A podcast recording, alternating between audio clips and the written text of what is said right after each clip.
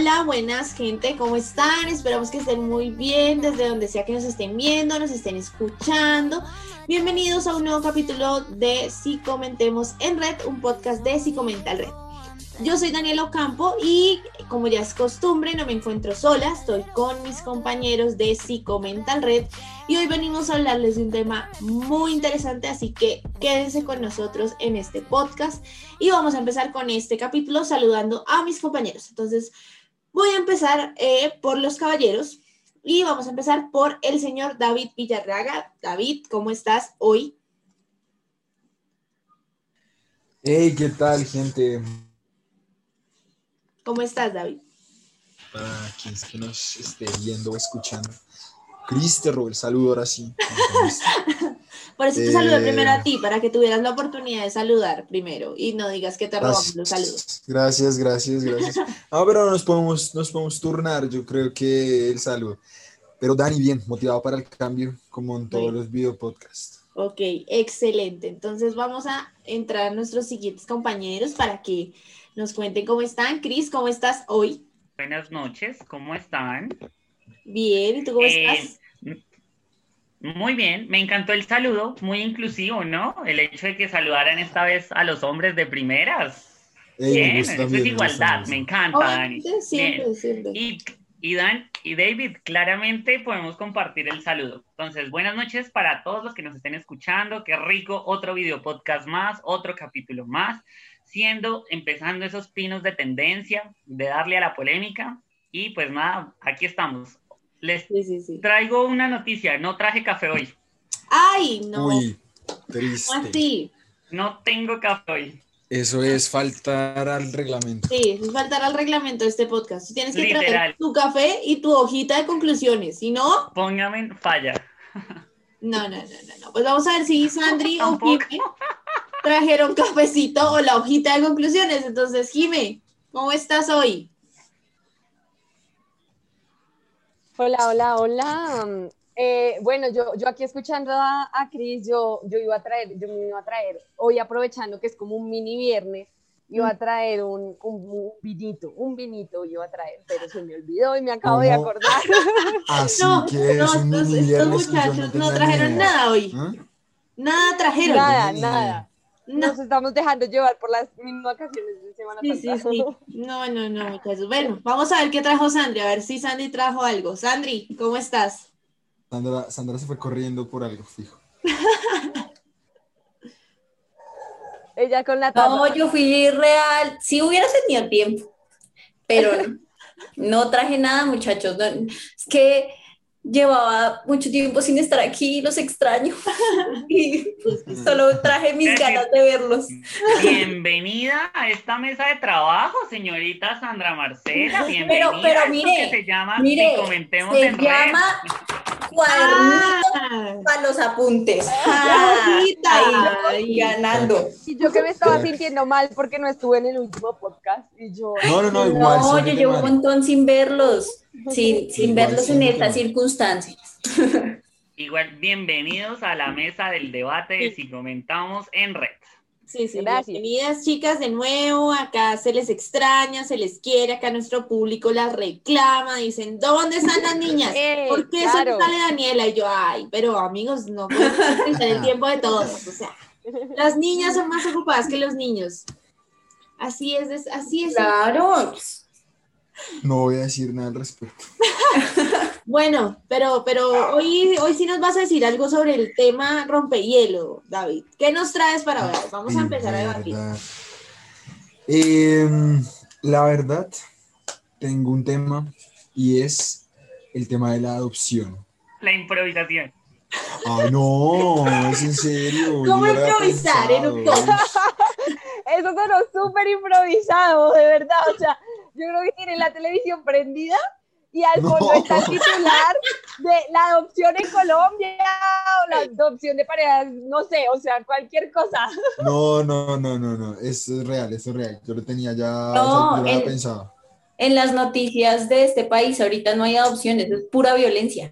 Purítica, mija. De hecho, acaba de salir hace poco la noticia de que, de, de la confirmación de que mataron a la niña, ¿no? Ah. No sé si ¿A Sara Sofía? Sí. David me encanta, David creo que tiene abierto como el especial de noticias en alguna eh, página y las está leyendo. Sigamos con lo de la adopción, sigamos con lo de la adopción. No, vengan, esperen, en serio, es en serio, es en serio, yo lo pensé y había pensado en la adopción o en otra cosa más light, pero es que después dije, como eso no da tanta discusión, entonces simplemente es para ver. Vámonos con la adopción.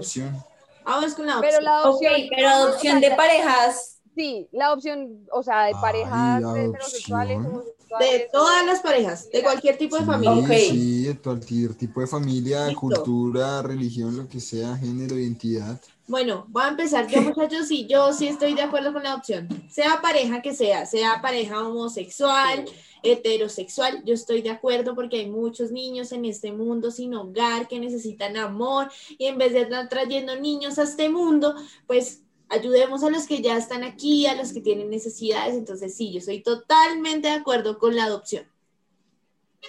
Esa respuesta fue re, no voy a tener hijos, bueno. pues sí, ¿para qué les miento si no va a tener hijos? O sea, por ahorrar. No, pero sí tendría un montón de tíos o sea, es que ahorita también no, no tan en pro a tener hijos, ¿no? Es decir, ya no se escucha tanto decir como, hey, quiero tener un hijo, sí, o quiero ser papá. Que no sean perros.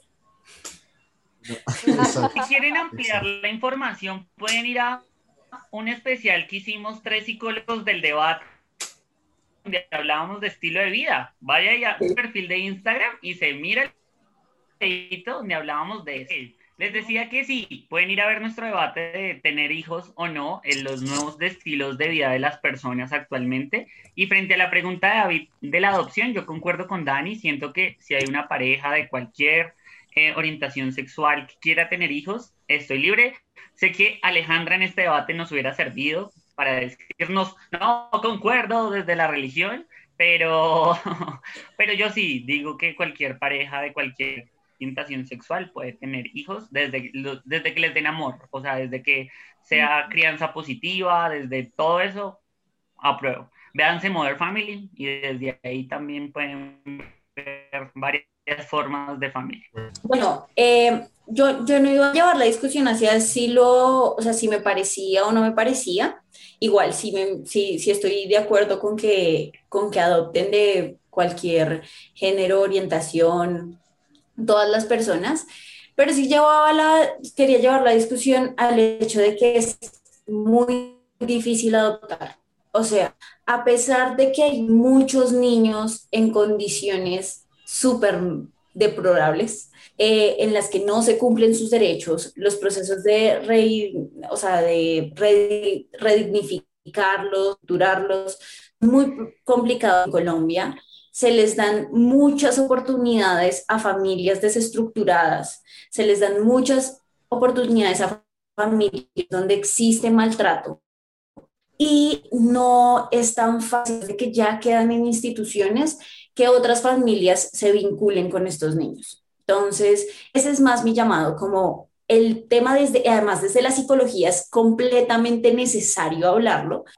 Gracias bueno, yo cerrando, creo que yo también iba a llevarla, pues como mi opinión, al mismo punto al que llegaba Sandri, y es precisamente eso que considero que los procesos eh, aquí en Colombia de verdad son, no son rigurosos, pero son, son muy difíciles acceder a ellos, ¿no?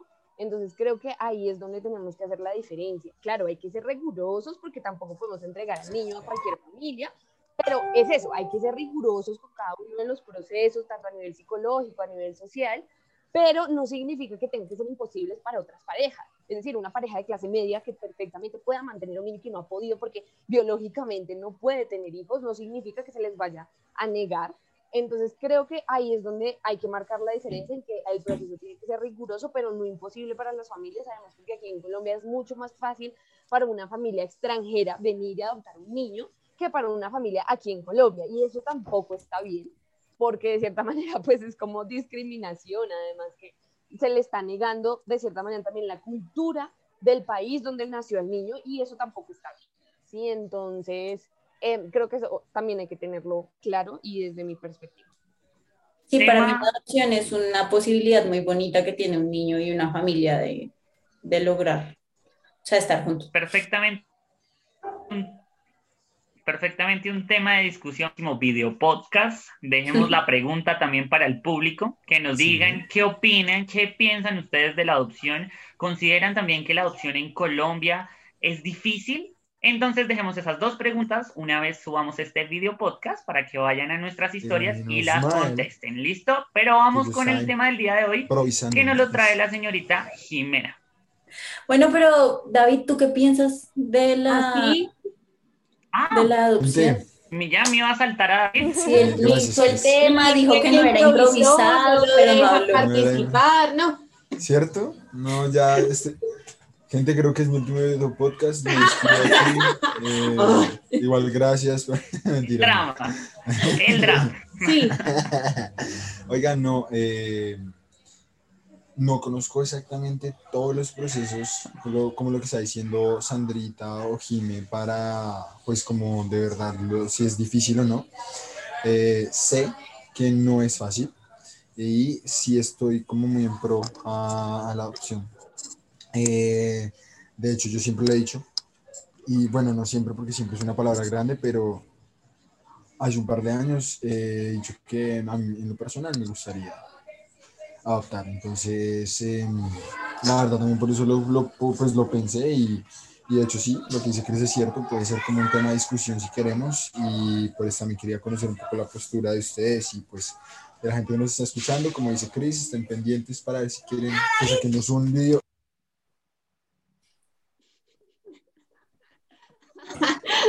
Tengo nuestro invitado, el CAS. Quiero que sepan que este compañero de David siempre nos ha acompañando. En los, dos últimos, en este y en el pasado. Él pasa a saludar. Sí. ya, perdón, gente. Eh, entonces, nada, que estén pendientes para ver si hacemos un podcast de esto, porque pues es un tema interesante, Ahora sí, Jiménez. Sigan con nosotros en Si Comentemos en Red. Aunque las personas que nos están escuchando, evidentemente, ya leyeron el tema del día, pero entonces quiero antes de eso eh, preguntarles un poco acerca de cada generación tiene su característica específica. Cada década, cada cinco años, bueno, tiene una cierta característica o varias en diferentes sentidos, en lo económico, en lo político, en, en la moda inclusive. Entonces quisiera preguntarles para ustedes cuáles creen que son las características que tiene esta generación. A esta generación me refiero a los que nacimos entre 1990, 1995 al 2005, que ya obviamente somos mayores de edad, somos, se supone que adultos responsables, se supone, claro. ¿Cuáles creen que son esas características de esta generación? Bueno, yo pienso que hay un tema súper importante y súper latente en nosotros y es eh, las redes como el Internet y esto. Y hemos vivido esos cambios, entonces no sé, que cambiamos de Messenger a Facebook, entonces pues sabíamos que, o sea, como que hay muchas cosas ahí que han cambiado en poco tiempo. Eh, siento que por lo menos yo soy de la generación rebelde, entonces total, el rebelde, no de que sea rebelde, sino de rebelde del programa rebelde. eh, no falta que... uy, la rebelde. Yo la verdad no, La rebelde. verde. Sí, real, real, así, no, no es que aquí piensen que, que la revolución conmigo, pero sí siento que esa es una cosa que por lo menos en mi colegio me acuerdo mucho que sí revolucionó el asunto de que fueran, o sea, que pudieran decir rebelde y no fuera una cosa así toda matada, como... Em, siento que también en cuanto a, bueno, a la moda, yo siento que no es tanto, pues si lo comparamos con los 70, claro, pero siento que pues igual ya ahorita no está tan dividido el tema a nivel de regiones, como que todos nos estamos vistiendo muy igual, no es que vayamos a Boyacá y se vistan completamente diferente a como nos vestimos en Bogotá o en Cali, ¿sí? Entonces siento que eso ya no es una brecha tan grande y que puede que sea algo que nos esté acercando a nivel generacional. Eh, no, yo siento que lo más fuerte son los, o sea, el tema de la tecnología, los celulares, o sea, si piensas en el celular que tenías en ese momento, que era la gran panelota esta con hasta antena, a pensar que ahorita tenemos un smartphone que realmente pues pasó de ser muy chiquito, ahora tiene que ser muy grande, pues esas cosas siento que sí han, determinado pues como nuestra generación. Bueno, yo quiero decirles algo antes de continuar y es que me está picando un ojito, entonces si los que nos están viendo sienten que les estoy picando el ojo, no, no, no, estoy coqueteando, es que me está picando el ojito. Eh, siguiendo con lo que dice Jimé, creo que esta eh, generación ha sido una de las más conscientes de los cambios del planeta, ¿sí? Del calentamiento global y todo esto, de los cambios dentro de la sociedad, como la aceptación de la comunidad LGBTIQ, el feminismo, todo este tipo de temas que son tan polémicos, como que es una de las generaciones que menos odio ha implantado en su manera de, de ser y su manera de actuar. Entonces yo creo que esa es como la característica más grande de esta generación. Yo iba de la mano con Dani, ¿saben? Yo estaba pensando en eso, en cuestión de que esta generación, no tanto el miedo, sino más bien quieren es que se vea, visibilizar las problemáticas, eh, lo que pasa en las sociedades, también son, es una generación que la conformación de familia, es decir, sus padres, hay unos que vienen de familias nucleares completas, es decir, papá y mamá, como también hay personas de esta generación que crecieron únicamente con su mamá y a su papá lo veían cada, no sé, cada tres meses, cada seis meses, o ni siquiera se sabe del papá. O al contrario, el papá es el que está siendo el responsable y no se sabe nada de la mamá. Siento que es una generación que también se caracteriza por ese núcleo familiar, algo diferente al tradicional. Bueno, Gracias por no dejarme nada que decir, no, mentira. pero hoy estás agresivo, David, hoy estás agresivo. Sí, no, es que, es, que, es que estoy alterado un poquito porque no he podido desligar esa emoción del inicio, pero ya lo iré superar. no, mentiras, equipo. David está como intimidado con la llegada de nuestras compañeras en este debate, ¿no? Eh, como que está tímido. Y el otro le salían letreros para hablar, en este está calladito. Oh. No, pero es que estoy dejando que hablen, a veces hay que escuchar. Ah, muy Pero bueno, el caso es que yo iba a decir que, aparte de lo que ustedes han dicho, yo pienso que, bueno, no sé, el tema de, de ciertos valores en nuestra generación es un poco más marcado que en otras, ¿no? Digamos, yo por lo menos lo notaba cuando incluso estaba en el colegio y no sé si cuando ustedes ya estaban como en los semestres grandes y se dan cuenta de los niños que entraban eh, a primer semestre, los valores son muy diferentes, como en cuanto al respeto, en cuanto a eh, de pronto responsabilidad y todo esto, porque como todos ustedes lo estaban diciendo muy bien, em, yo creo que ellos ya nacen en un mundo que es totalmente dominado como por, lo, por la tecnología y por la globalización y por eh, ya hubieron muchos cambios, entonces ellos ya están como adentrándose a esto, mientras que lo que ustedes dicen es cierto, eh, todos estamos, nosotros de alguna manera hemos pasado esa transición de los 1900, del siglo, del siglo, mm, eh, al del siglo XXI y todo esto. Entonces, eh, yo pienso que todo este cambio de cosas que ha pasado en el mundo hace que de alguna manera tengamos un pensamiento diferente y sea, tengamos características diferentes. Bueno, muchas gracias por... Ah terminar con algo, súper rápido, perdón. Dale. Y era que eh, pienso que también eh, las pautas de crianza que quizás hemos tenido son diferentes a los padres que son después de nuestra generación, a nuestros papás. Yo pienso que tienen unas pautas de crianza muy marcadas que vienen desde, desde generaciones a las pautas de crianza y que tienen quizás ahora los papás con los niños. Eso era todo, gracias. Muchas gracias, gracias. Eh, bueno, entonces, eh, ya para continuar, ¿y por qué lo llevamos? Pues al tema central. Que el, tema central también tiene una razón, pero esa la vamos a hablar más adelante, y es que eh, quiero hablar de la generación de cristal. Entonces, quiero saber ustedes qué opinan de la generación de cristal, si saben qué es, de dónde nace, si saben algo de la generación de cristal. Pues bueno, siendo muy sincera, muy sincera, yo me enteré de la generación de cristal hasta una capacitación que tuvimos contigo, Jimé. O sea, como que desde ahí empecé a escucharla. Como que después de que te escuché, supe que los argumentos los había escuchado, pero no sabía que eso tenía un nombre.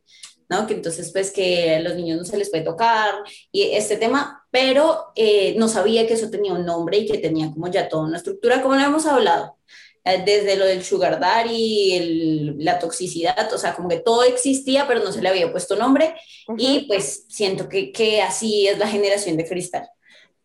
Listo, gracias.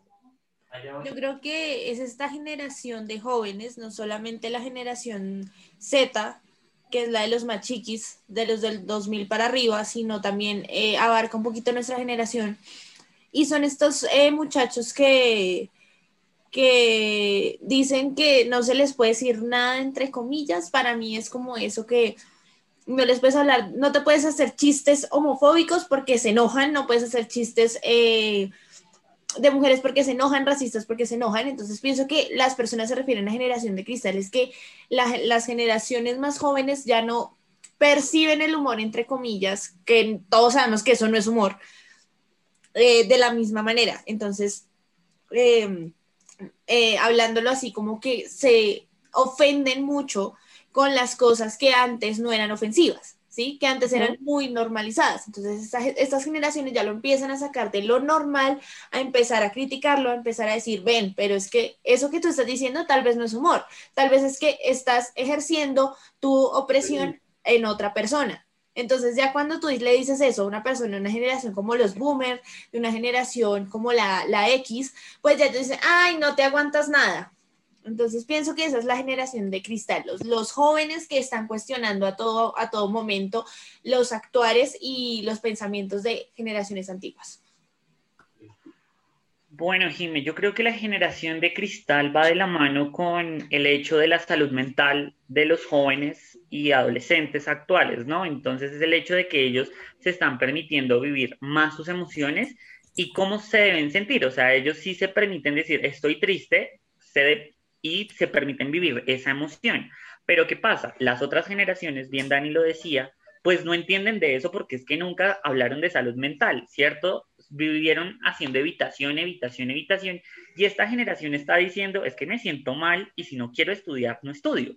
Entonces, son nuevas formas de vida, formas de entender los cerebros de estas personas. Entonces, esta generación de cristal es denominada por lo mismo, porque son frágiles ante las situaciones, ante los contextos. Entonces va con todos los movimientos. Entonces, si lo vemos por el área laboral, ¿cuál es la generación que está más afectada ahorita por el desempleo? Los jóvenes. Si lo vemos por salud mental, eh, tasas de suicidio. ¿En dónde cae el suicidio? En personas entre los 18 y 24 años jóvenes, eh, perdón, adolescentes y empezando ya la, adultez. Entonces, si nos damos cuenta, por eso, eh, y, el, nombre Generación de Cristal ni siquiera nace aquí en Colombia. Tengo entendido que eso nace, es en Europa, como mucho de lo que decía Santi, y es que aquí en Colombia nos falta investigar de eso, nos falta averiguar sobre sugars, sobre generaciones. Aquí ni siquiera sabemos cuál es la generación Z.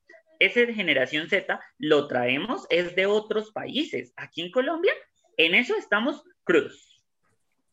Tanto así que quien hablaba de las generaciones y era en comedia era Andrés López. O sea, yo a la primera que persona que se lo escuché así, que lo hizo muy entendible y con ejemplos, era, ese, eh, era Andrés López. O sea, como que él empezó a hablar de eso sin, sin investigación ni siquiera, porque pues eso era parte de su stand-up comedy.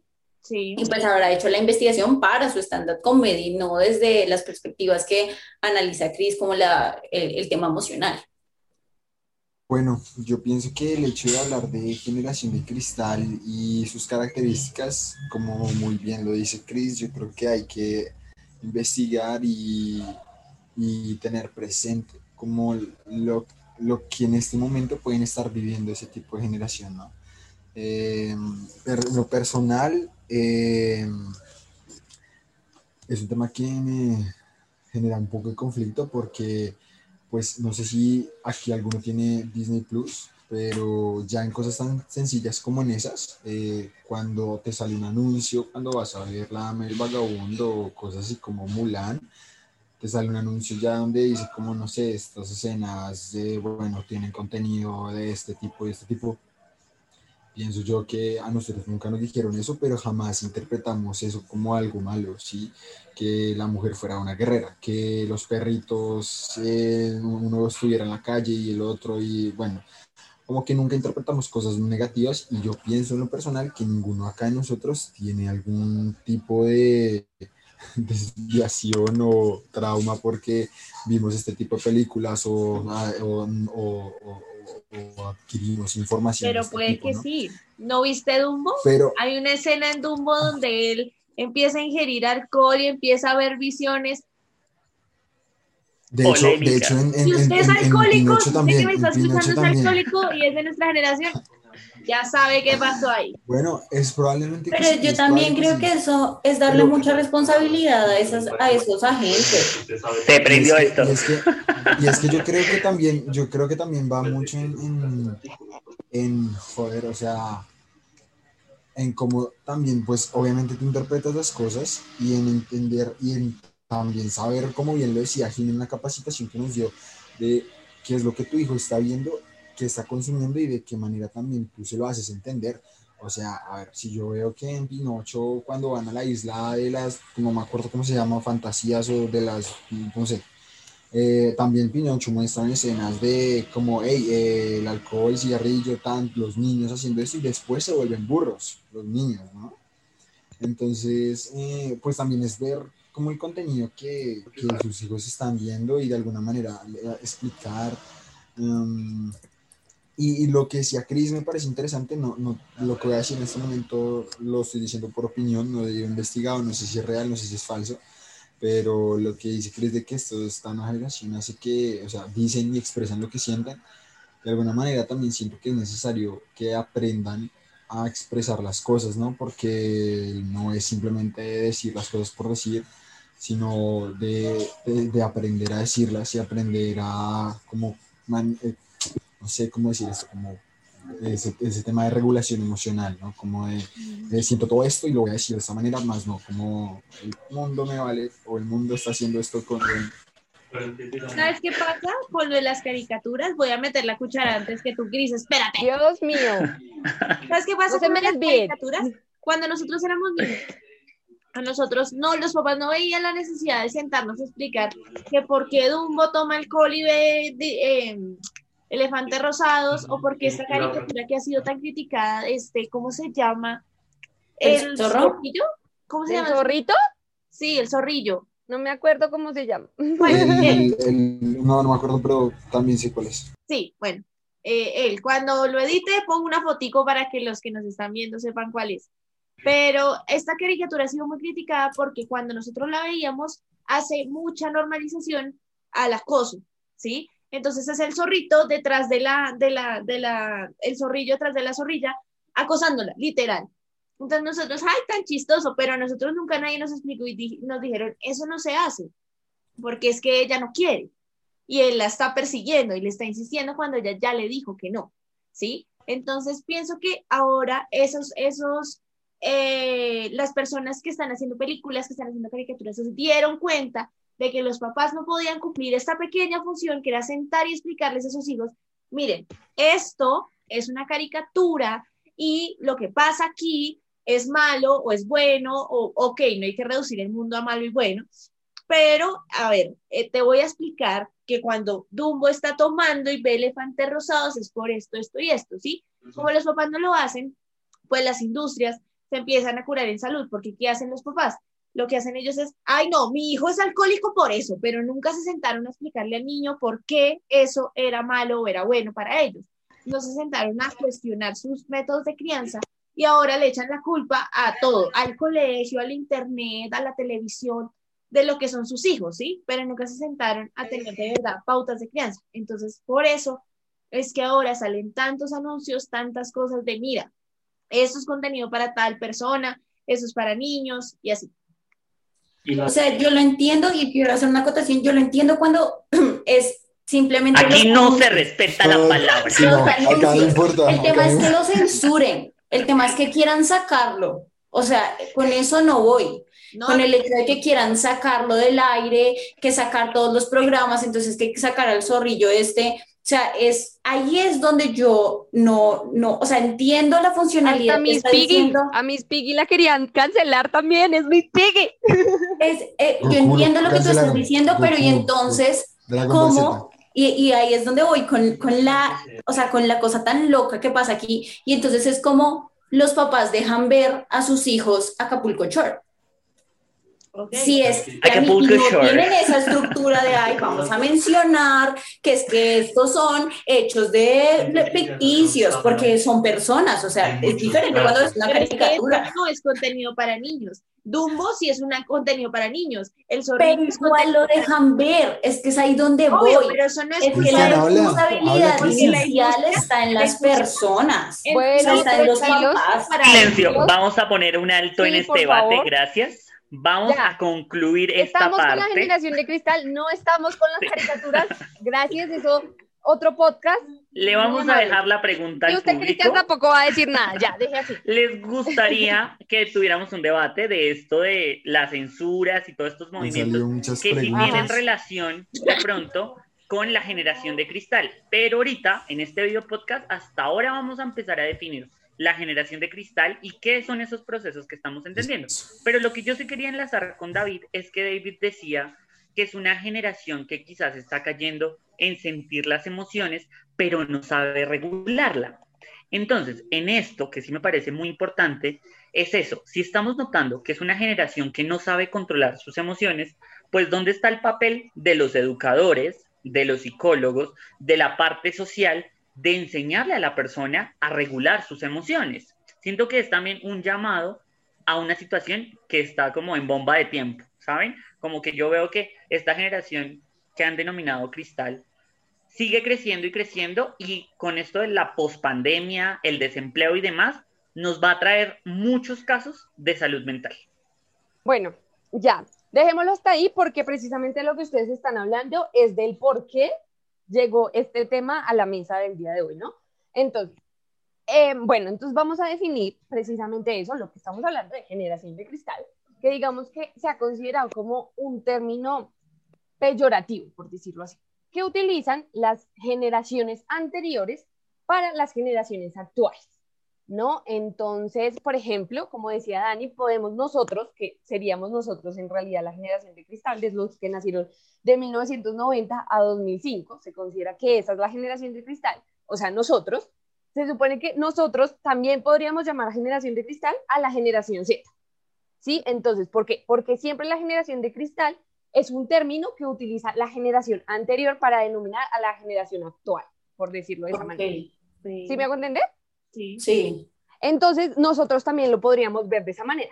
¿Por qué? ¿A qué se debe esto? Y es que esto depende de las creencias y depende del estilo de vida, del estilo educativo, del estilo económico y político con el que ha crecido cada generación.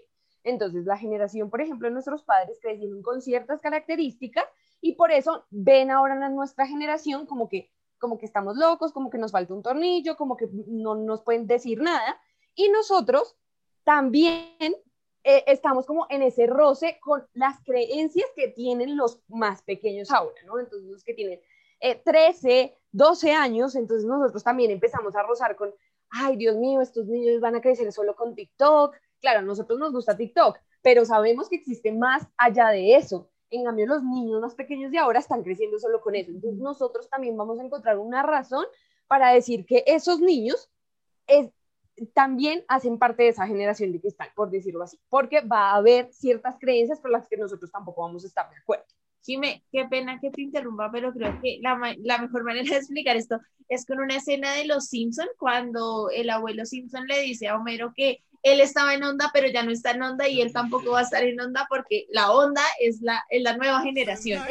¿Qué demonios están haciendo? Vamos a salir a rock and rollear, señor. Tú no entiendes, papá. No estás en onda. Yo sí estaba en onda, pero luego cambiaron la onda. Ahora la onda que traigo no es onda y la onda de onda me parece muy mala onda y te va a pasar a ti. Para nada, maestro. Exacto. Esa es la mejor manera de explicarlo. Ajá, la mejor manera de explicarlo, porque sucede de esa forma. Entonces, claro, mm. también viene lo que decía Sandri, que es precisamente eso, todo lo que tiene que ver con redes sociales y que si ustedes se fijan, una forma de atacar muy fácilmente a otra persona cancelándola precisamente, haciendo comentarios en redes sociales. Sí, porque ya ni siquiera se hacen personas, sino todo en redes sociales que lo hace mucho más fácil, entre comillas. Entonces es ahí donde viene precisamente lo que decía Dani, que son todos aquellos comentarios que antes parecían un chiste y ahora ya no. Sí, si tú ahora te sientas con un familiar, con un tío que se burla porque llegó borracho y le pegó a su mujer, nosotros no nos vamos a reír como lo hacían quizás ellos en su generación, porque para nosotros eso no es un chiste. Y más las personas, obviamente, que han adquirido pues cierta educación, por ejemplo, nosotros los psicólogos, pues, a ver, vamos a ver desde ese punto de vista y vamos a decir, esto no está bien, esto no es chistoso, pero eso no significa que nos quejemos por todo o que no aguantemos nada, que es la definición de la generación de cristal precisamente, que te rompes con todo porque no aguantas ningún comentario. Entonces creo que precisamente la discusión ha llegado a eso, inclusive les quiero compartir un poco un tweet que em, hizo Nando Gordillo, si no estoy mal, es un periodista, si no estoy mal, no, no estoy segura de eso, que dice, nos llaman la generación de cristal pero son ellos los que se escandalizan viendo a un médico con tatuajes, una mujer que no quiere ser mamá, una pareja atea o dos hombres tomados de la mano. Entonces ahí es donde empieza esa discusión de, si ven qué es lo que está pasando aquí, que cada vez nosotros a la generación que nos sigue le vamos a encontrar algo, le vamos a encontrar algo. Y entonces hay que ponernos de acuerdo y hay que saber que es que el mundo evoluciona. Si nosotros evolucionamos, la forma de crear a nuestros hijos evoluciona y pues evidentemente las cosas van a cambiar. Entonces, ¿qué pasa aquí? Y precisamente pues ya llegamos como al tema en el que ya se pueden regar con todo lo de control de emociones y todo, que es precisamente el proyecto eh, que se aprobó aquí en Colombia esta semana. Es un proyecto de ley desde el Código Civil que busca prohibir cualquier tipo de, mal, de maltrato físico o castigo físico dirigido a los infantes y adolescentes. ¿Por qué llegamos a esto? Porque precisamente se critica que la generación de cristal, entonces no se le puede tocar, no se le puede hacer nada y no pueden hacer lo que hacían con nosotros, que entonces nos pegaban con la chancleta voladora, que nos pegaban con la correa, que nos ya no se puede hacer eso. Entonces la gente está en contra de este proyecto de ley porque dice que esto hace que existan más niños así como generación de cristal, que no se le pueda decir nada, que no se les pueda tocar porque ya inclusive van a demandar, entre comillas, a sus propios padres, cuando en realidad no es así, porque esto no implica un castigo físico, no, implica, perdón, un, digámoslo así, un castigo para los padres, no, simplemente es una medida disciplinaria. Eso es todo. ¿Para qué? Para empezar a hacer un cambio. Pero entonces ahora quiero que me den su perspectiva acerca de este proyecto de ley. No olviden seguirnos en todas nuestras redes sociales como arroba y comenta mm, Bueno, eh, Llamemos a María Fernanda Cabal. preguntas? a su hija, por favor, a su hija. Antes de estudiar psicología, antes de, de saber todo esto, yo era muy pro al castigo físico, ¿no? Yo era, yo veía a mis primos, mis primos hacían algo y yo le decía a mi tía, dele, dele, dele, eso es lo que le falta es correa ese niño, eso es lo que le falta es juguete es una réplica de lo que me criaron, de la forma en que me criaron, porque acá hay que decirlo, mamá, si estás viendo esto, lo siento, pero el mundo tiene que saber que me criaste a correa. Entonces, sí, ella, ella me, me lo, a todos. Me con la hija de Paloma. Sí, sí, sí, Yo también a veces salgo en las reuniones de mi mamá diciéndole, mami, no. no Entonces, ¿por qué me pegas? ¿Por qué me pegas? ¿Por qué me pegas? Entonces, sí, básicamente uno es una réplica de lo que, de lo que de lo que escucha, de cómo lo crían a uno, pero ya cuando uno empieza a salirse de ese molde, uno empieza a decir, oye, sí tengo ciertas cositas eh, en mi salud mental que no son tan buenas, gracias a eso, gracias al castigo físico, gracias a, a muchas cosas, porque ya que estamos hablando de generaciones y de castigos y todo eso, o sea, tú en la época de nuestros papás, tú no le podías decir un no a tu papá, a tu mamá. Sea, tú no le podías decir, es que no es así porque ya el castigo tanto psicológico como físico era terrible. O sea, antes a nosotros medio nos dan la oportunidad de expresar nuestros sentimientos y expresar nuestros pensamientos y decir, ven, espera, es que me está doliendo lo que me estás diciendo. Entonces ya como que, pero igual también nos piaron a correa, nos piaron a chancla y nos piaron a golpes. ¿Sí? Entonces, eh, siento que sí es importante y me parece, estoy de acuerdo con este proyecto, pero también es educar a las personas, ¿sí? No simplemente decir como, no, no los toquen, no los toquen y ya. No, simplemente decir, ¿cuáles son las consecuencias de que usted coja un niño a correa? ¿Sí? ¿Cuáles son las consecuencias de que si usted está en una reunión de Zoom y sale el niño gritando por toda la casa, pues usted lo coja a correa porque se tiene que quedar callado cuando usted está en reunión, ¿sí? A ver si ese niño cuando crezca va a poder expresar lo que quiere decir sin miedo a, los castigos y a hacer la generalización que hizo cuando era niño, ¿sí? Entonces es toda esta carga de, de que la gente no sabe, la gente lo único que hace es guiarse por su crianza. Ah, no, pues a mí me pegaron y yo no, le, yo no soy una persona eh, mala, por decirlo de alguna manera. Entonces no soy una persona drogadicta, no, no, no cometo crímenes, etcétera, etcétera. Entonces, si eso funcionó conmigo, pues con mis hijos también va a funcionar, porque pues si así me quedaron a mí, yo soy una persona de bien soy una persona, excelente persona, eh, pues mis hijos también. Pero como esas generaciones son las mismas generaciones que dicen que los psicólogos son para locos y que la salud mental no importa porque usted no está deprimido, sino que solamente quiere llamar la atención, entonces, son esas mismas generaciones las que están creando las otras generaciones y les están pasando su método de crianza. ¿Cuál es el problema? Que las generaciones de ahora sí dicen, ven, espera, es que de pronto tu método no sirve tanto. De pronto cogerme a golpes no es la solución. De pronto más bien si me dejas expresar lo que quiero decir y si me dejas ser, así sea un niño, así sea pequeño, así necesite límites y aprendes a poner límites y aprendes a criar de manera asertiva, de pronto sea un mejor método que agarrarme a patadas, que agarrarme a champezos. Yo, yo aquí quiero, quiero hacer una pregunta a las personas que nos están escuchando y que probablemente están diciendo como, a mí me criaron con golpes, con la chancleta voladora y no me pasó nada. ¿Usted está completamente seguro de lo que está diciendo?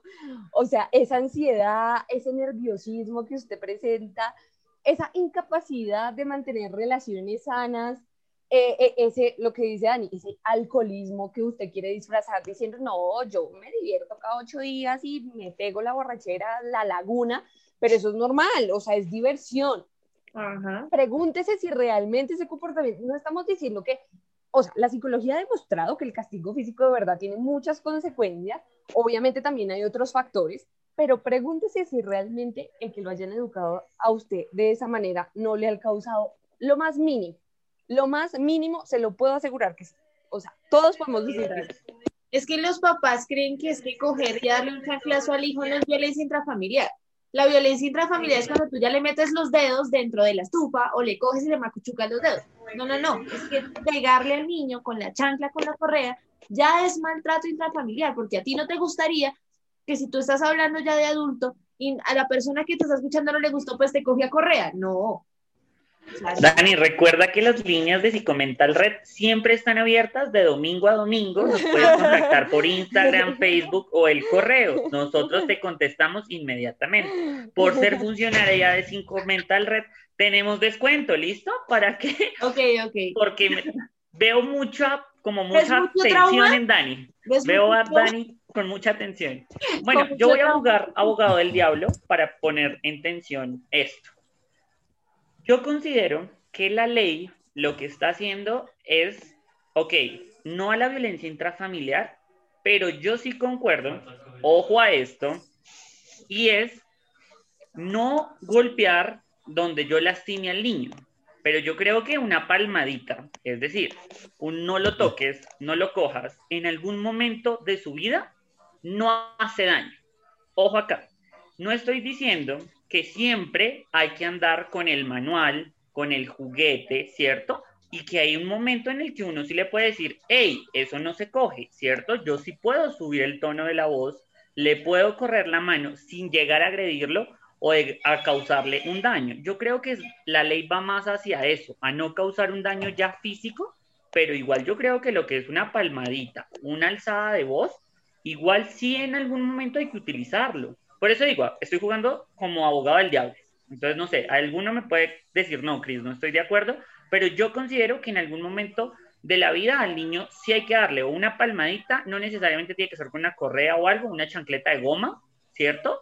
Siento que igual el castigo ha estado y no es malo en, en algunos aspectos el castigo no es malo. Porque las personas tienen que conocer el castigo. Bueno, yo voy a hablar de que si estamos hablando de que las personas reconocen sus emociones y que le apuntamos a que haya reconocimiento de emociones, si yo soy empático con, el con mi padre de familia y sé que lo que yo estoy haciendo le causa ira, yo me voy a detener y voy a hablar desde mi experiencia como persona en una familia, ¿no? Es, yo, pues realmente, yo no me acuerdo de algún día que mi papá o mi mamá me hayan pegado. Realmente no. Mi papá dice que en algún momento de la vida yo le hice preciso un berrinche en la sección de chanclas del éxito a mi mamá y fue santo remedio, mi hija cogió una chancla y siéntese. Pero yo no me acuerdo en ningún momento de que ella me haya pegado. ¿Qué era para mí más complicado? Ver cara de decepción en mi mamá. O sea, que me dijera como, yo no me lo esperaba de usted, o usted está segura que quería hacer eso. Esas cosas como que eran mucho más emocionales para mí, eran las que me evitaban que yo hiciera cosas, ¿sí?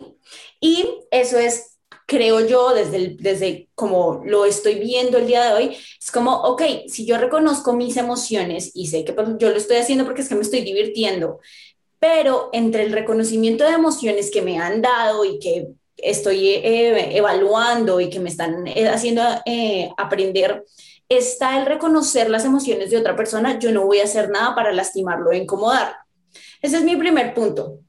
El segundo es que yo tengo una duda muy muy, o sea, como muy loca de esto. Y es que si estamos diciendo que a nosotros nos crían como nosotros, como ellos han sido criados, ¿en qué momento se rompe la barrera en la que la generación de cristal entiende y dice, ok, pero es que yo reconozco mis emociones?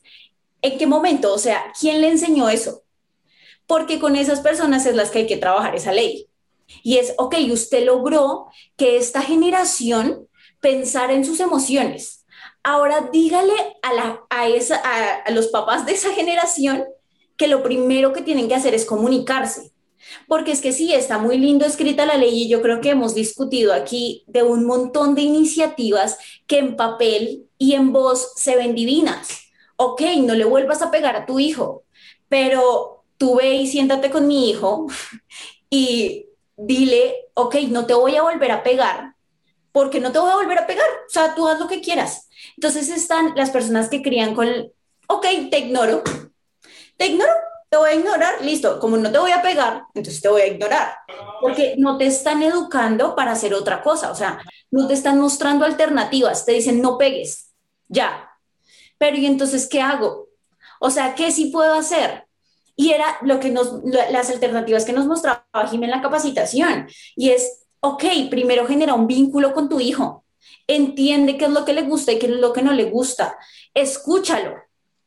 Pero los padres de familia no están en estas generaciones para eso, porque como ya lo vimos y lo hablábamos al inicio, y es, si un padre de familia en este momento decidió tener, sus hijos también tienen un desarrollo empresarial, ¿no? Entonces, ok, son estos padres que puede que los hayan dejado con la niñera toda la vida. Y ahora le van a hablar a su hijo de que no, lo voy no le voy a pegar ok, ni siquiera sé cómo comunicarme contigo porque eres una persona completamente diferente a la que yo veo siempre, ¿sí? Entonces, yo siento que el proyecto en idea es muy bonito, pero en gestión no veo preparada a Colombia para hablarle al núcleo familiar de esas familias que tienen a esos niños y decirles, miren, esta es la forma. O este es el catálogo de formas, porque puede que hoy no te sirva esta, busca otra pero, pero creo que ahí está, donde precisamente entramos los psicólogos y sobre todo los psicólogos que están precisamente en eso. Pero yo quiero decirte una cosa, Jimmy, y es que las personas que mostraron esa postura no nos reconocieron al inicio de pandemia y dijeron que nosotros no servíamos que los psicólogos éramos una profesión ah, no, que claro, no, Entonces, ¿cómo me dices que la respuesta está en la psicología cuando la ley no te lo reconoce? pero eso corresponde, es que nosotros siempre hemos sabido que ese trabajo nos toca hacerlo a nosotros sin que el gobierno lo reconozca. O sea, ellos ponen la ley muy hermosa y entonces a nosotros nos toca entrar por estos medios, por redes, por podcast, por YouTube, a tratar de que la gente entienda por qué es que nació esa ley, aunque no. Ahora voy, no, ahora voy con lo que decía eh, Dani. Los papás de la generación de, de cristal son los que dicen que la salud mental no importa. y que los psicólogos son solo para locos. Entonces, si a nosotros no nos dan un sustento, o sea, nosotros podemos hacer todo el trabajo y yo creo en la psicología y yo creo en la salud mental, pero yo no creo que solo creyendo yo voy a convencer a los padres de familia que le están pegando a sus hijos de que yo voy a darles alternativas reales, de que pueden hacerlo de diferente manera. Si ellos no creen en mí, Obvio. Y esa creencia, lastimosamente, aquí la creencia, o nos unimos a la religión y le decimos a la religión que nos sustente y nos sube, porque de que nos sube, nos sube, porque es religión y en este país que dice no ser secularizado, pero sí somos secularizados, o nos unimos con el gobierno. Y con el gobierno, perdónenme, pero pues realmente no estoy muy de acuerdo con el gobierno en este momento, y es, nos perrateamos, porque es que es hacer como ellos quieran, no como nosotros creemos, o por lo menos yo lo veo así, yo no sé. Yo creo que todos estamos acá de acuerdo en que la ley está mal. O sea, esta ley está mal. O sea, tú no puedes decirle a los papás, cría así. ¿Sí? Está mal estructurada. Exacto. mal estructurada. La idea es, la ley es que volvemos a lo mismo. La ley es el problema no es, o sea, es que la, el problema es que la ley solamente está haciendo lo que precisamente no tenemos que hacer con los niños. Decirles ¿Saben qué? Si lo vemos como un proyecto de grado, el título está bien. Pero el método, el método está re mal, eso no, no es compatible, sáquelo de ahí. Es que no, la revisión bibliográfica está perfecta, pero el método no. ¿Quién les va a explicar pautas de crianza? Si no creen en la generación Z, o sea, vaya, yo le diga a mi mamá, es que usted me está creando mal. Ay, Dios mío, no, no se puede. Ah, me va a enseñar usted a criar niños. ¿Sí? claro ejemplo en la. Sí, sigue, Dani, sigue, sigue, sigue. No, sigue, sigue, dale, dale. me, me, emociono y después no paro. Ay, sí, hágale, David. Está bien, no, no, no, era, iba a decir. Ahí está, es claro ejemplo de que lo que ustedes decían, o sea, listo, fue que la ley es metodológicamente mal estructurada y que el resultado lo hayan hecho a lo chambón. Eh, y es que claramente, o sea, el claro ejemplo es el de. Esperen, escuchando mucho. Sigue, sigue, sigue. Bueno, Dale, el caso es que, eh, que ahí está claro. eh, esta señora dando su dando su, su, su entrevista y sale su decirle eso es porque obviamente ella también la está criando así. Es porque ella también la está criando como la criaron a ella y a ella le tocó decir en esa entrevista, re, ay no veas que no podemos hacer eso, pero es que igualmente ella lo está haciendo. Entonces, ese es el claro ejemplo de que el método está demasiado mal, o sea, está re vacío, caja negra. Y luego el resultado es ya, yo tengo algo. Yo tengo algo. ¿A quién de los que están aquí, cuando ve a un niño haciendo pataleta en un supermercado, no le dan ganas de cogerlo y darle? O sea, díganme, no le dan ganas de. No, miren que yo ya no. Yo hago esperar a la mamá. Por eso, por eso traigo yo estos temas. Porque yo, yo era de las personas que era así. Pero desde ahora ya no, amigos. Yo, veo, yo veo a alguien llorar, yo veo a alguien hacer pataleta y yo miro al papá. y me lo encuentro en el celular ay, sí, cállate.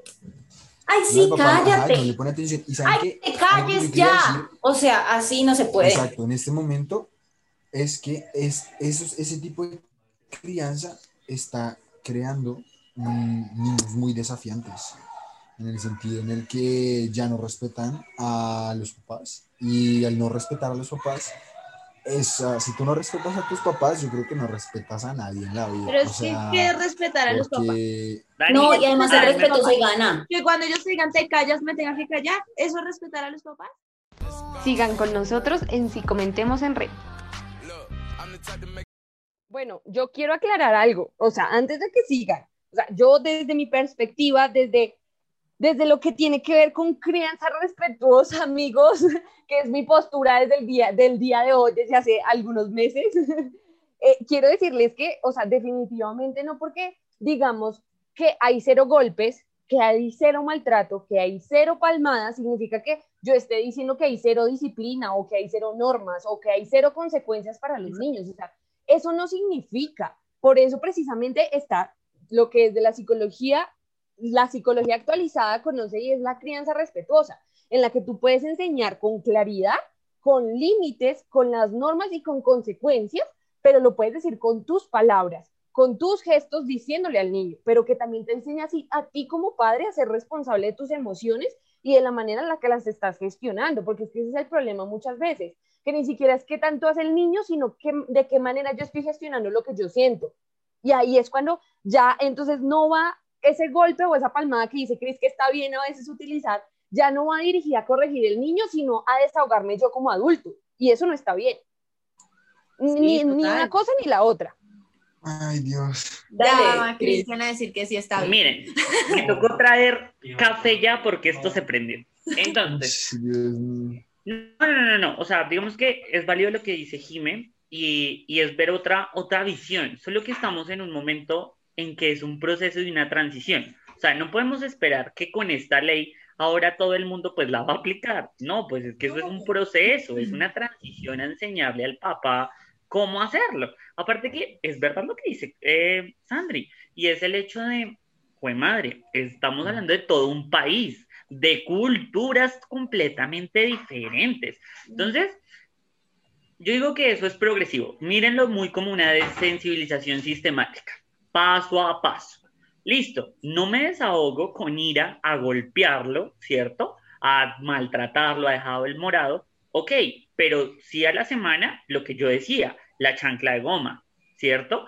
El, la norma fuerte y así progresivamente irlo quitando. Es que no, no, no, puede, mira, míralo así. Es que no puede ser de un momento a otro. como una relación de pareja. Claro que tú cuando eres padre, tú cuando eres padre, de pegar con una correa. Tú cuando eres padre, le dices al niño, cuando eres padre, lo, tu función es educar al niño para la vida.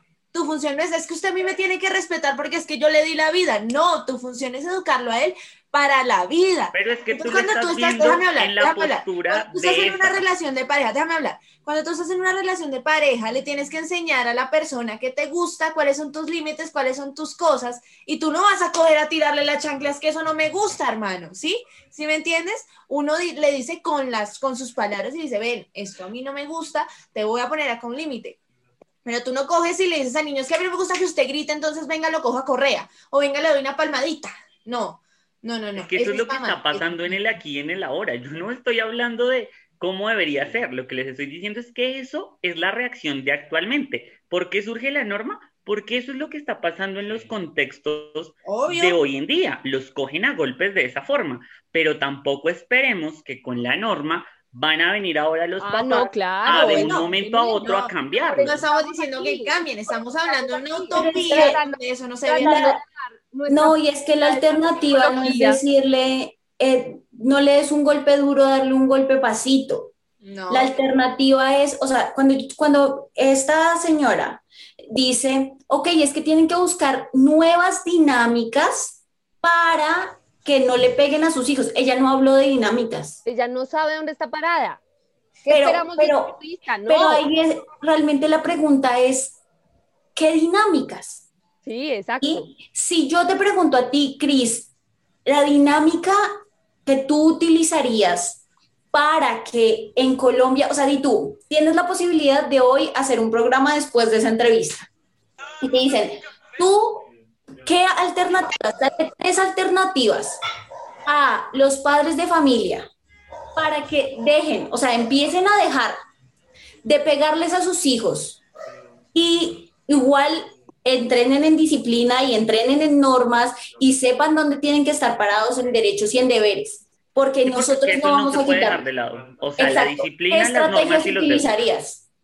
Lo he dicho en varios podcasts. El primero es reestructurar todo lo que tiene que ver con la educación. La educación no es únicamente para los niños, los padres de familia también deberían educarse en los colegios, también es un espacio de formación familiar, porque es que de nada nos sirve formar a los papás y el niño en otro lado. O sea, cuando hablamos de formar en familia, si ustedes me dicen estilos de crianza, para yo criar yo que necesito al papá y al niño. Yo no los puedo trabajar por diferente parte. Yo no podría decirle, y yo que soy capacitador, de nada me sirve capacitar a alguien y decirle, esto es inteligencia emocional para que apliques con tu familia, y, él, y está solo el papá, y al otro lado en, de la ciudad está el hijo y la mamá, que no escucharon la capacitación. Eso sería lo primero capacitar en familia. ¿Desde dónde? Un punto focal sería la educación. Eso es lo primero. Dos, cosa que no está y, es y pasa mucho en Colombia y es que está la política de, ok, usted sufre de algún trastorno mental, de algún problema de crianza, vaya al psicólogo. Pero ¿cuáles son las opciones de que una persona acceda al psicólogo? Imposible. EPS que ni siquiera les dan una cita seis meses ahorita con la pandemia para que atiendan a una persona que se intentó suicidar. Y eso que no está aquí la persona que trabaja en cierto lugar que nos puede dar ciertos datos y me puede corroborar lo que les estoy diciendo. Personas que tienen citas por suicidio y tienen seis meses de espera. Entonces ahora dimensionen cómo será una persona que quiera aprender a criar a su hijo con pausas o cosas eh, positivas, crianza, ¿cierto? Eso sería lo dos, como incentivar a todos estos psicólogos para que pues podamos hacer un, un trabajo. Sí, sí, pero es que tú me estás dando eh, cosas muy macro. Yo te estoy diciendo que le vas a hablar al papá. El papá tiene a su hijo haciendo berrinche en este momento y él le va a lanzar la mano ya. O sea, está para pues lanzarle la mano ya. Tú le dices, oiga, no es la forma. No es la forma de hacerlo. ¿Qué forma le das?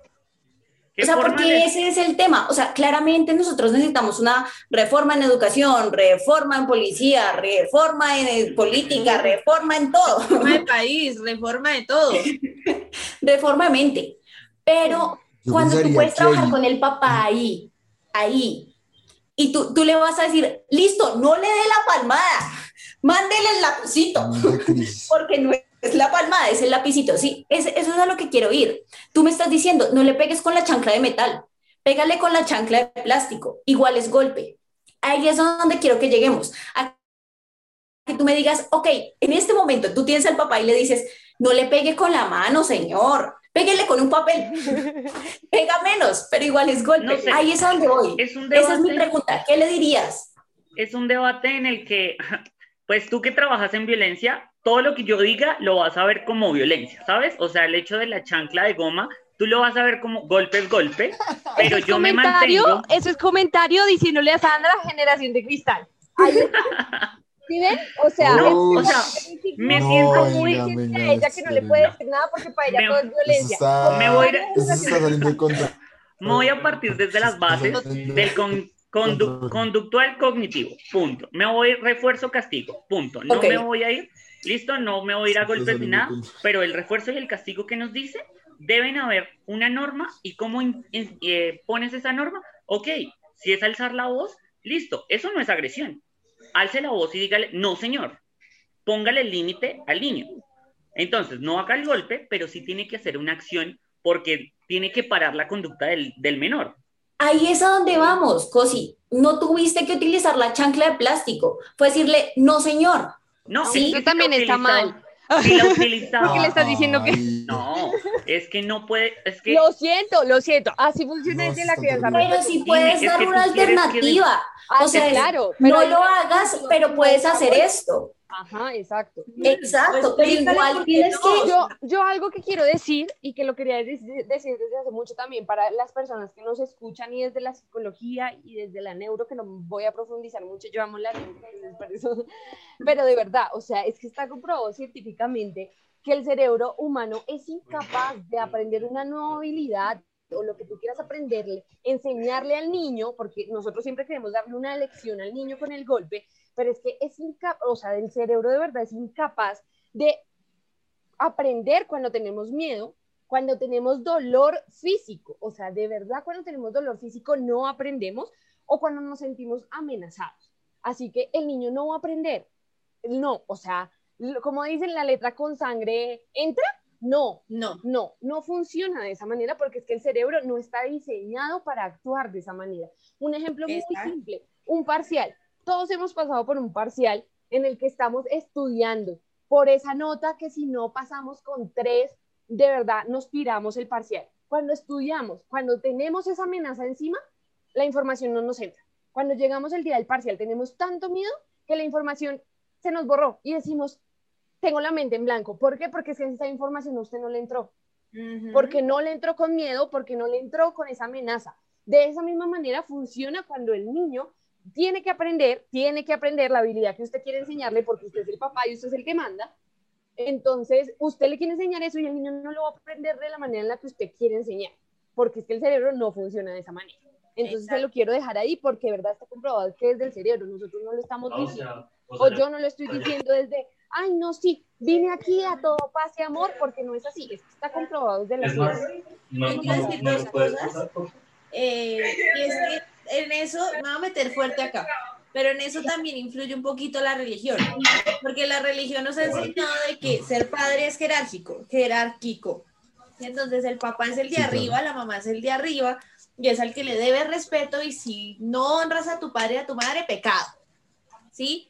Entonces, eh, sí, respeta a tu papá y a tu mamá, pero ¿dónde está el respeto a los hijos? ¿Dónde está el respeto a los hijos? ¿Dónde está? Donde yo puedo expresar y decir, no me gusta que me pegues porque me duele. No me gusta que me grites porque cuando me gritas no entiendo, ¿sí? Además, ¿qué les cuesta a los papás sentarse a explicarle al niño que, por qué no? A mí, yo me acuerdo de cuando niña, lo que más me pudría en la vida es que me dijeran, no, ¿por qué no? ¿Por qué no? Porque lo digo yo, porque soy su mamá. ¿Sí? Ajá, sí. Pero ¿por qué? O sea, dime qué tiene de malo, dime cuáles son las consecuencias, dime las cosas. Sí, pero, pero Dani, tú dices que les cuesta a los papás y si les cuesta, Obvio, les, cuesta, bajarse al rol de, oye, te tengo que explicar bajar la que ya debes Es que no saben ser papás, no hay un manual para ser papá. O sea, sí, pero ¿qué te cuesta? también, y es que también es culpa del sistema, porque es que los, esto necesita, de este tipo de crianza necesita mucho tiempo, mucha paciencia, tiempo que los papás no tienen, porque tienen que trabajar 12 horas en una empresa con el salario mínimo, que si no trabajan horas extra. Gracias por apoyar al abogado del diablo, gracias. Entonces no tienen, no, porque es que no. tienes razón en eso, o sea, es que volvemos a lo mismo y vuelve al ciclo de que, bueno, la ley nos pone muy hermoso, muy lindo, pero, o sea, listo, eso dice la clase alta que tiene tiempo para ir a recoger a sus hijos en la camioneta y, irse a tomar el té. No, es que además, no solo es eso, no solo es eso, es también lo que hablaba Cris de, de las familias, de las familias diferentes que ya no son eh, papá y mamá, sino solo mamá, solo papá. Monoparental. O hijos que no son deseados, o sea, yo no quiero tener hijos, acá también me va a meter fuerte, yo no quiero tener hijos y sé que en el momento de que tenga un hijo obligada no me va a gustar y no va a ser bueno ni para el niño ni para mí. Entonces, yo sé que no soy una mujer hecha para tener hijos, lo sé y no está en mi plan de vida y no voy a empezar a tener un niño simplemente porque es mi función como mujer en el mundo tener un niño para maltratarlo, para, para cogerlo a golpes, para gritarlo, para crearle traumas en su infancia que cuando sea grande me va a decir su culpa. Usted me crió así, usted hizo eso. Entonces también es la planificación familiar. Si tú quieres tener un hijo, planéalo y planea su crianza. Lo voy a crear así, así, así. Pero cuando a ti te llega algo que tú no quieres, tú haces lo que puedes, tú haces lo que puedes, lo dice Cris, no hay un manual para padres. Entonces, ¿cómo hago que se calle? Cállese, le, le tiró la chancla. Y es un llamado, es un llamado también a buscar ayuda, ¿no? O sea, y, y siempre lo decimos aquí en los videopodcasts y es, pues madre, si usted cree que no tiene las habilidades de crianza, pues busque ayuda de un profesional en salud mental que le puede dar esas herramientas, que lo podemos orientar. Y es ahí donde perfectamente podemos eh, hacer uso de lo que dice Jime y es, ok, enseñar todos estos manuales y estos protocolos que no van a ser de la noche a la mañana, porque es que eso no, todo proceso de aprendizaje cuesta, es un paso a paso. Y pues triste o no, con la ley o sin la ley, nos toca irnos acostumbrando, pero, o sea, yo creo que, y lo hemos dicho, que eso es lo que queremos lograr. Por lo menos no vamos a llegar a todo Colombia, pero por lo menos de las personas que escuchen este video podcast, con que una familia decida empezar a cambiar sus pautas de crianza, eso es ganancia. Y yo creo que... y si usted no puede cambiarlas, pero sabe de alguien que pueda cambiarlas, mándeles el link. Dígales, inviértale este tiempito lavando la losa. Es un llamado también a las instituciones que desde los colegios pueden aportar mucho a las familias con capacitaciones de estilos de crianza. Esas famosas asambleas donde llaman a los papás a hablarles de un tema y que contratan al señor que, que les habla de positivismo y demás, pues no, o sea, tratemos de que la capacitación sea a lo de aquí en el ahora. Sí, en, estilos de, crianza. algo en vez de ir al tarot a ver si su esposo la está engañando, inviértale en su hijo, que es una mejor decisión. No, es que no, realmente es, si usted escuchó la ley, si usted escuchó la ley y usted dice, ok, yo pienso que puedo acogerla, pero no tengo las herramientas, búsquelas. Búsquelas. Búsquelas. Búsquelas, pero búsquelas con, con bases científicas. María Fernanda Cabal, llámanos. No busque el blog. Sí, puede que a esa persona le haya servido, pero si usted empieza un proceso, usted va a ver qué cantidad de cosas hay y de acuerdo a cómo usted crea que lo puede hacer mejor, se le van a adaptar a su vida. Este no es un proceso de que si tiene algún problema de comportamiento con su hijo, mande solo a su hijo a terapia. Nunca crea que la terapia es solo para él, mucho menos cuando es menor de edad. Es importante que no lo mande al colegio porque tampoco es responsabilidad del colegio. Esto es un trabajo en equipo, colegio, casa, psicólogo. Y son los tres, esto va en triple vía siempre. No es solo es, ay, pues vaya donde el psicólogo del colegio que le solucione el problema. No, señores. Eso es papá, mamá e hijos. ¿Listo? Y es un proceso general. Jime, te damos la palabra. Vámonos con el cierre, que el tiempo ya nos manda TikTok. Entonces, Jime, ¿qué pregunta de cierre nos tienes? ¿O qué conclusión? ¿O cómo es la vuelta? Pues, vamos a hacer conclusiones porque el tiempo se acaba. Jime, toda, lo estuve discutiendo todo el podcast. ¿Usted quiere otra pregunta?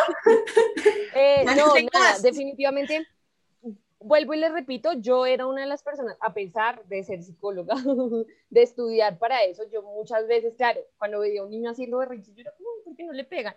Pero definitivamente, unos meses para acá, y lo he puesto en práctica, se necesita mucha paciencia, de verdad, mucha paciencia, porque no funciona la primera. Eso, esos estilos que nos enseña la crianza respetuosa, no es fácil uno arrancar con eso, pero de verdad es efectivo, o sea, es demasiado, demasiado efectivo ayuda al vínculo que tengamos con el niño, va a ayudar un montón a que sus hijos digan, le tengo, le voy a contar esto a mi mamá, le voy a contar esto a mi papá, y no que esté tratando de ocultarlo porque sabe que usted va a reaccionar de una manera violenta.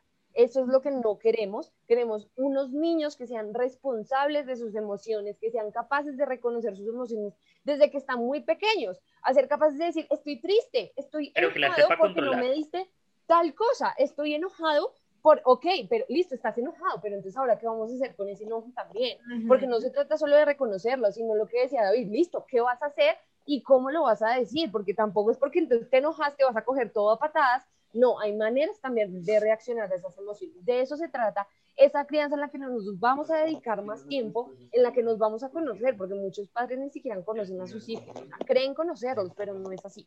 Entonces, esa es la invitación, lo que decía Sandris, busquen las herramientas, busquen a las personas, que hay infinidad de personas que de verdad lo pueden ayudar, sobre todo la psicología actualizada, o sea, la psicología que está desde esta rama, por decirlo así, que ha estudiado que esto es efectivo y no los que de pronto siguen con otros métodos que ya definitivamente no funcionan y que no van con la generación que viene, porque la tecnología influye, la sociedad, eh, el clima, todo, todo está cambiando, así que es importante que usted se enfoque en sus hijos y que saque tiempo para eso.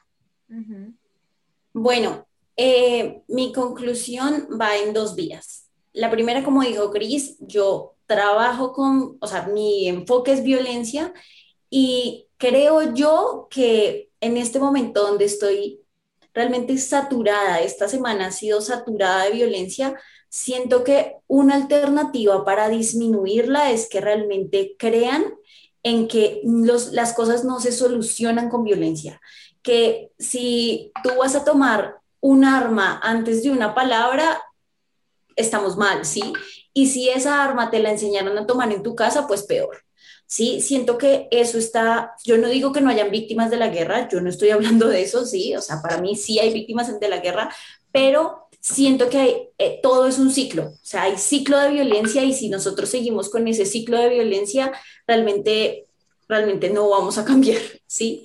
Mi primera reflexión es en esa vía y la segunda es que sí se puede disciplinar con amor, sí se puede disciplinar desde el respeto y sí se puede disciplinar sin tener que, pues, agredir a la otra persona tanto física como psicológicamente, porque claro, ahorita estábamos diciendo, ok, una palabra es válida, el no señor, no lo hagas, haz esto, podrías hacer esta cosa, pero tampoco es decirle no, usted, eh, pi, pi, de groserías, no lo haga, porque igual es violencia, ¿sí? No estamos diciendo que las palabras entonces van a eliminar los hechos, porque pues también existe la violencia psicológica y es reconocida y tiene su tipología y tiene iguales o peores en algunos casos repercusiones y consecuencias. Mi conclusión son dos también. La primera, el estilo de crianza respetuoso, el estilo de crianza positivo. En ningún momento son estilos que digan que no hay que colocar normas ni límites. Y eso hay que dejarlo muy en claro. La forma en que ellos colocan normas y límites es a través de otras estrategias, pero en ningún momento estos modelos anulan el hecho de que el niño puede hacer cualquier cosa y que puede hacer con su vida y pararse encima de su cabeza. No, señores, son estilos y normas que todos debemos aprender. Es un proceso, quiero dejar esto en, mejor dicho, en resaltador, y es, es un proceso, es una transición. El hecho de que haya una norma no quiere decir que entonces de la noche a la mañana todos vamos a hacer estilo de crianza positivo. No, señores, todos debemos aprender. Todos los psicólogos también nos estamos exponiendo a aprender esto. No muchos de los que nos formamos, y lo dijo Jime, esto también es muy reciente, es muy nuevo, son los que están hasta ahora con, indagando sobre cómo es el impacto de las redes sociales en los estilos de crianza. Entonces mi invitación a eso. Y la segunda es siempre, siempre, primero la salud mental y entender que es un proceso familiar. Papás e hijos y debe ser en común acuerdo. De nada sirve que usted hable con la psicóloga del colegio y mande solo al niño y el papá y la mamá no van al consultorio, no conocen nada del proceso de los niños. Esas serían mis dos conclusiones. ¿Listo? Esas son mis dos conclusiones con las que cierro este video podcast. Dale. ¿Yo? Sí. Está bien, gracias, Dani. Em, mi conclusión a todo esto es que es necesario, yo creo que para que lo que ustedes dos estén, se, se dé de alguna manera, esos tipos de crianza, es también asumir responsabilidades y crear buenos vínculos. Yo creo que eh, también la herramienta más importante que tenemos, y lo hemos dicho en varios video podcasts, lives, es el diálogo. Y es la palabra y es la herramienta como más fuerte que tenemos, ¿cierto? Eh, como bien lo decía Sandrita, em, si, si uno piensa primero en la violencia antes que una palabra, quizás algo está haciendo mal. Y es de pensar dos veces eh, las acciones que uno está teniendo, las responsabilidades que uno está teniendo. Y a lo que voy con el vínculo es de que mm, este vínculo de alguna manera va a hacer que uno, usted conozca mejor a sus hijos, dos, le dé la, la posibilidad de que sus hijos también se sientan cómodos con usted, tres, eh, que esa armonía del núcleo familiar sea mucho más enriquecedora y positiva y em, con el tema como de, de lo que era el biopodcast de la generación de cristal, eh, es yo creo que entender y ser de alguna manera un poco más flexibles a los cambios que se están dando.